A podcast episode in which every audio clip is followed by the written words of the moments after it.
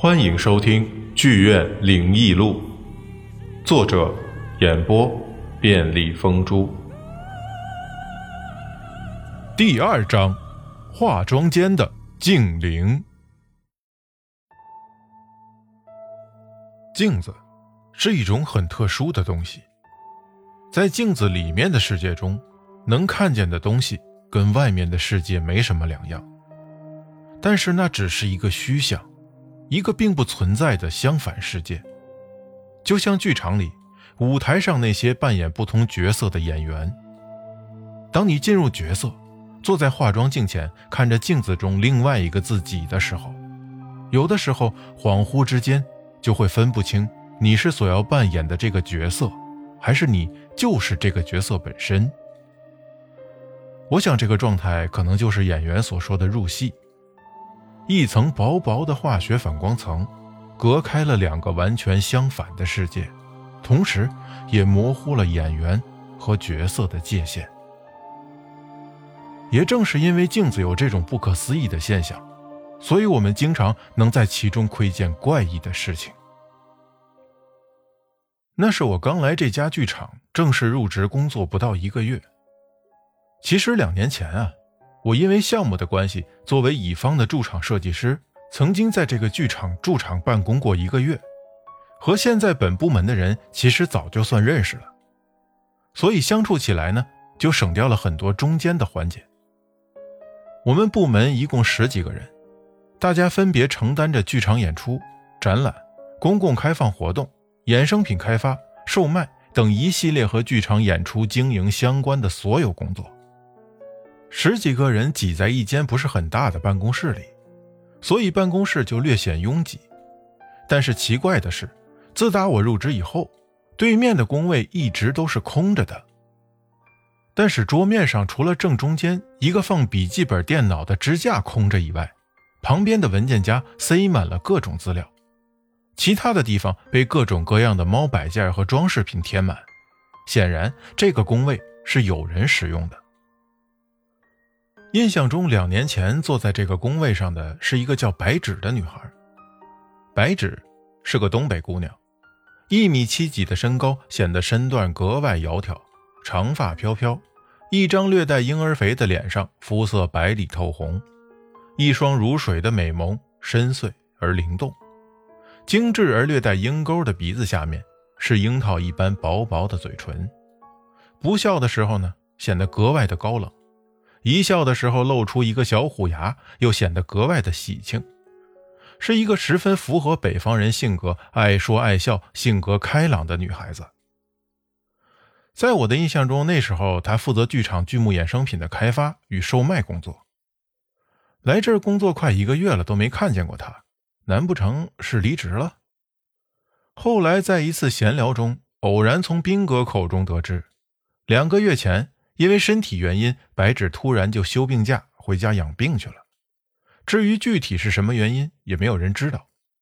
只知道当天是事发突然，说早晨上班的时候人还好好的，下午就突然发烧不舒服，请病假回家了。休病假期间，也有同事出于关心联系过白芷，但奇怪的是，一律都没有得到回复。后来啊，领导了解了情况之后呢？想办法联系上了白芷的父母，才被告知白芷没什么大碍，只是需要一段时间恢复和静养，应该很快就会回单位上班。这样，领导和同事才放下心来。转眼已经两个月了。就在一天晚上快下班的时候，我们部门的老大通知我们，明天白芷回来上班。为了庆祝白芷归队，晚上部门团建出去搓一顿。办公室里在场的人自然是高兴的不得了。第一是高兴白纸归来，第二是因为最近确实被演出季的工作弄得大家都太紧张了，需要找一个机会好好的放松一下。第二天，白纸果然来上班了。他一走进办公室的大门，大家都纷纷放下手中的工作，对他嘘寒问暖一番。白纸呢？也在大家的关心和询问下，走到我工位对面自己的工位上坐下，一边收拾自己久未使用的工位，一边有说有笑、有问有答的跟大家聊着天。我因为两年前工作的原因和他也算认识，大概询问了一下他身体的情况。白纸估计也听我们部门的老大跟他提起过我入职的消息，也就没拿我当新人，非常熟络的跟我聊着天。因为我和他的工位是对桌，中间只有一个办公桌上不高的挡板相隔，距离很近。所以聊天之中，我无意间扫了一下他的脸色，发现，虽然白纸因为大病初愈来上班，而特地精心的化了淡妆，但是眉眼之间印堂的地方还是略有黑气浮现，鼻翼两侧的山根也显得塌陷、暗淡无光，双眼的眼白微微的泛黄，眼睛的虹膜虽然有神，但是无彩，显然他的身体还没有完全的恢复。准确的说，他的病依然没有痊愈。白纸的这种情况，在一般人看来会认为是大病初愈，身体各项机能还未恢复所导致的，但是在我看来却并没有那么简单。就在两年前，我莫名其妙生了一场大病的时候，虽然通过西医的治疗暂时减缓了病症的主要症状，但是后期的恢复却是通过针灸。调息、放血等一系列复杂的中医手法，去除了在西医看来一定会有后遗症的症状的。因为当时导致我病症的具体原因，医院也没有给出明确的诊断，诊断证明上只简简单单写了“周围神经炎”五个字，所以我在这里也不方便和你详细的讲述。在我治疗期间，因为辞掉了工作，专心在家养病，闲着无聊。就对中医产生了浓厚的兴趣。一开始是找了一本《黄帝内经》研读，而其中有些晦涩难懂的文字又被合称为群经之首的《易经》相关，于是我就又开始参读《易经》，进而接触到了玄学中所谓的山、医、命、相、卜五术。山者，修道施法；医者，救死扶伤；命者。炼丹制符，相者观天之命，卜者机断来去。这五术中，山术、命术和卜术大多典籍庞杂，流派众多。想要参透一二，要的是机缘和悟性。而至于这医术和相术，通过阅读典籍，我才发现关系可谓是一脉相承。在我们大多数人的认知当中。一提相术二字，首先脑子里反映出的就是身穿道袍、手拿布幡、上书“铁齿神算”四个大字，四处行走骗钱、忽悠人心的那些将相派游方道士的形象。不可否认，这些确实在现实中是存在的。但究其本源，相术同最早见于东汉张仲景《伤寒杂病论序》中提到的《黄帝八十一难经》中的望、闻、问、切。也就是现代中医所说的四诊法，如出一辙。望，指观气色；闻，指听声息；问，指询问症状；切，指摸脉象，合称四诊。而在相术中，不管是柳庄相法还是麻衣一脉，也都有相形、相阴、相色、相气、相神的说法。简单说，就是通过看一个人的面相。体型和精神状态，得出此人当时的身体是否健康、神志是否清晰、逻辑思维是否合理，从而推断出之后人或事的发展方向，进而得出结论。在《黄帝内经·灵枢·天年》中就有一句话：“使稻穗已长，肌强高一方，通调营卫，三步三里起，骨高肉满，百岁乃得终。”记录的就是长命者的面相，正所谓道生万物，大道归一。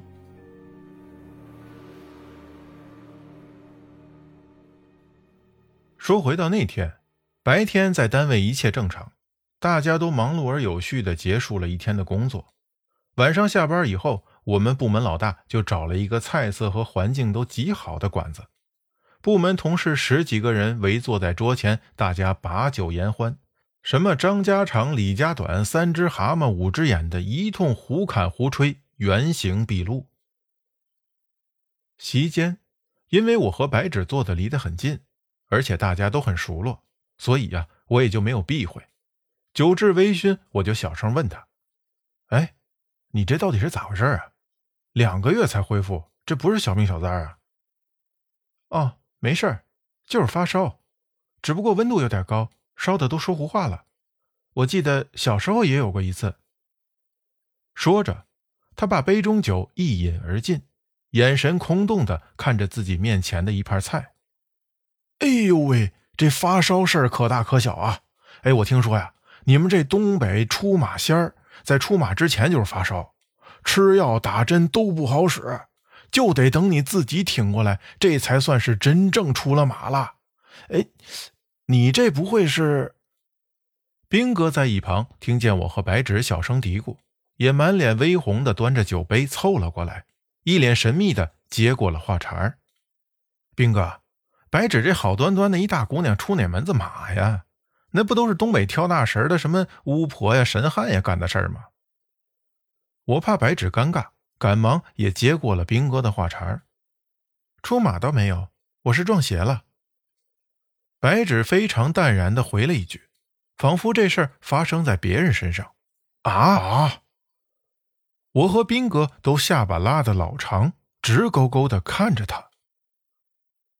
在剧场的化妆间最靠门的那面镜子有问题。白纸一边拿起旁边的酒瓶往自己杯中倒酒，一边继续淡然的说着。但是我分明看见他那正在拿着酒瓶倒酒的手在微微的颤抖着。接下来。白纸就给我和兵哥讲了他那天在化妆间发生的事情。两个月前的一天，因为当天有某大型的著名音乐剧演出，所以呢，负责剧目衍生品开发与售卖工作的白纸很早就到了公司。打了卡以后，转头又去剧场地下库房清点和整理当晚要进行售卖和展示的音乐剧相关商品和展示品。一个人在库房搬上搬下，一切都准备停当以后，人也感觉有些累了。一看表，时间也临近中午，就琢磨着回楼上的办公室吃些东西休息一下，再下来把准备好的货品拉走。于是白纸就锁上了库房的门，往办公室走去。我们剧场的卖品库房在地下三层，因为剧场的特殊建筑结构和功能要求。剧场的后台连通着各种地下空间，为的是方便演员上下场和道具进出舞台。而地下空间的规划划分几乎都是一个样，一条非常悠长的走廊串联了很多间的功能房。因为是在地下，所以没有窗户采光，一年四季都亮着长明灯，幽暗而深邃，就像是七八十年代机关单位的家属楼，也叫筒子楼。站在走廊里，向走廊深处远远望去，左右并排、由近及远排列的都是整整齐齐、规格一致的房门。唯一能区别房间的，就只有门上的门牌，什么服装间、假发间、道具间、设备间等等等等。有些房间，自从我来到这个剧场，就没见过里面什么样子，甚至还听说有些房门从未被打开过。白纸说的那个房间是化妆间，顾名思义，就是给演员化妆的房间。当他从走廊最深处的库房往另一头走廊尽头的电梯门走的时候，路过化妆间，发现化妆间的门是半开的，里面亮着灯，暖白的灯光穿过门口，投射在走廊的地面和墙上，远比走廊的灯光要亮得多，所以在略显昏暗的走廊里。化妆间的门就显得格外的突兀。白纸觉得好奇，就从门外向化妆间里看了一眼，确认并没有人。因为当晚演出的缘故，化妆间的化妆台上放满了演员扮演猫的头饰和各种装饰道具。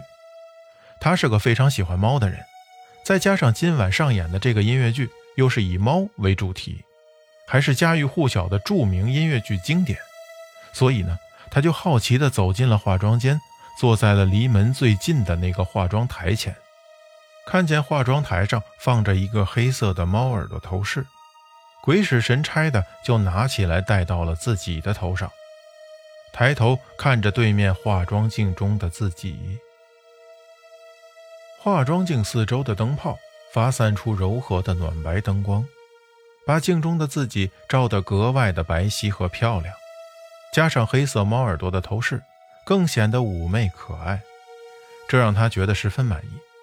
正在白纸掏出手机打算拍张照片臭美的时候，镜子中的画面却慢慢的变得模糊和扭曲了。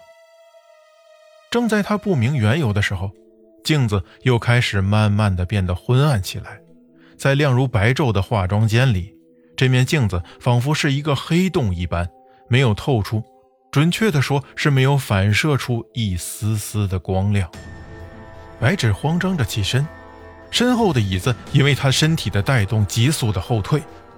吱呀一声，短促而刺耳的金属与地面摩擦的声音后，他的身体就僵直在了原地，不能动弹，仿佛被人钳住一般。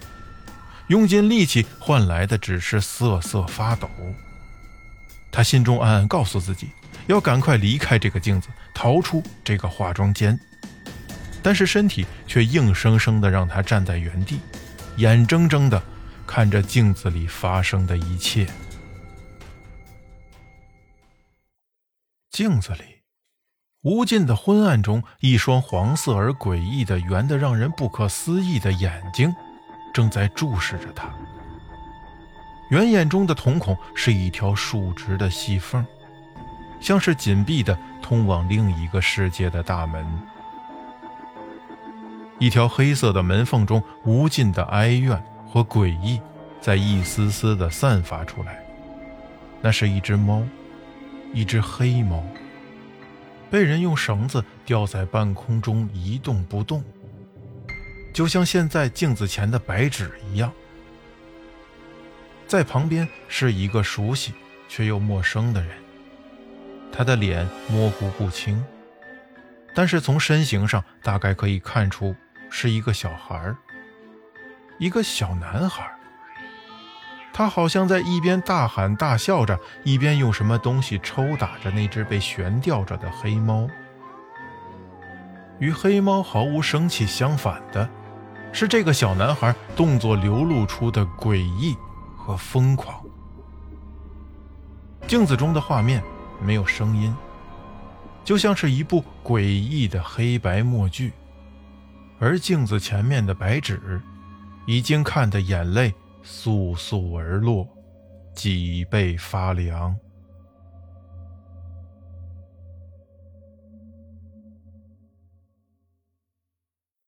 至于之后的事情，以及他是怎么回到办公室的，白纸并没有跟我和兵哥细说。后来。我们都知道，他开始发烧，生了一场大病。在那次部门团建聚餐之后几天，我找机会也特意去查看了白纸所说的那间化妆间的镜子。一开始，我还以为真的有小说里所描述的那种怨魂哀怨之气不散，附着在镜子中以图肉身还阳报仇的事儿。按照他所描述的时间和方式，我也在相同的时间带着同款的猫耳朵头饰。坐在同一个镜子前，试图看看到底有没有镜灵显现这回事儿。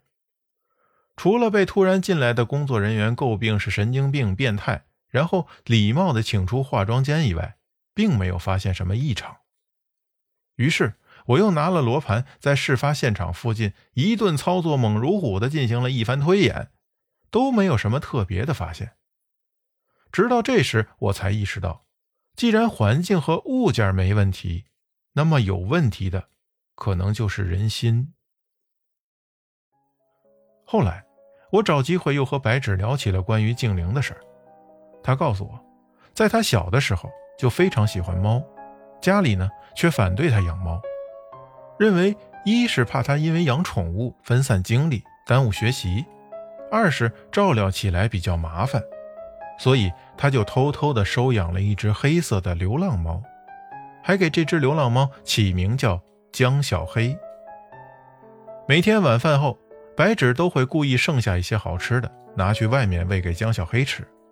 有一天，他像往常一样拿着好吃的去投喂江小黑的时候，发现江小黑被几个同村的男生抓住，正用绳子绑在村口的大树上，一边用树枝抽打江小黑，一边还朝江小黑扔石头，一边打还一边喊：“晦气，真不吉利！”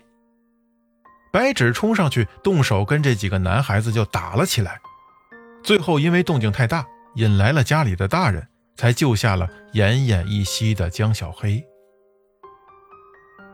白纸抱着这只流浪猫回家以后，因为伤得太重，再加上江小黑本身就是流浪猫，身体状况并不怎么好，所以没几天，这只小黑猫就在白纸的怀里静静地离开了。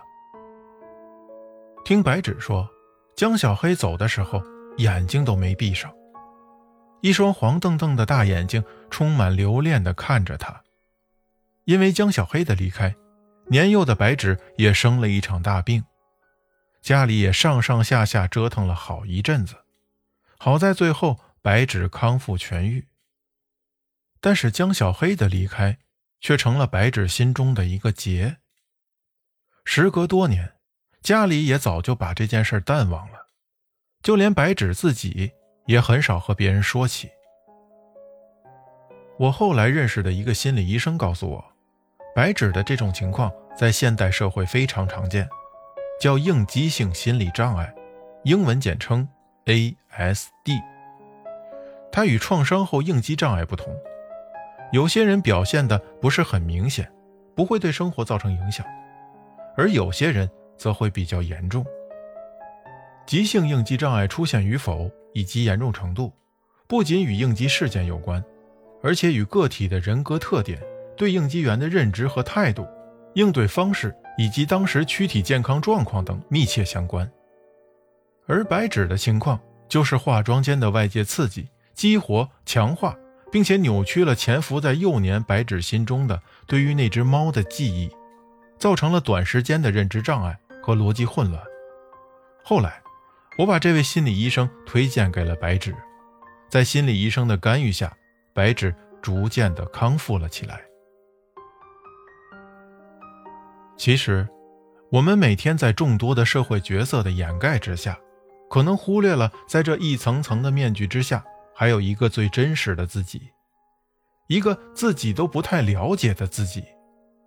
所以，每当我们坐在镜子前看着另外一个自己的时候，不妨问一问镜中的那个最真实、最本我的自己：你，到底是谁？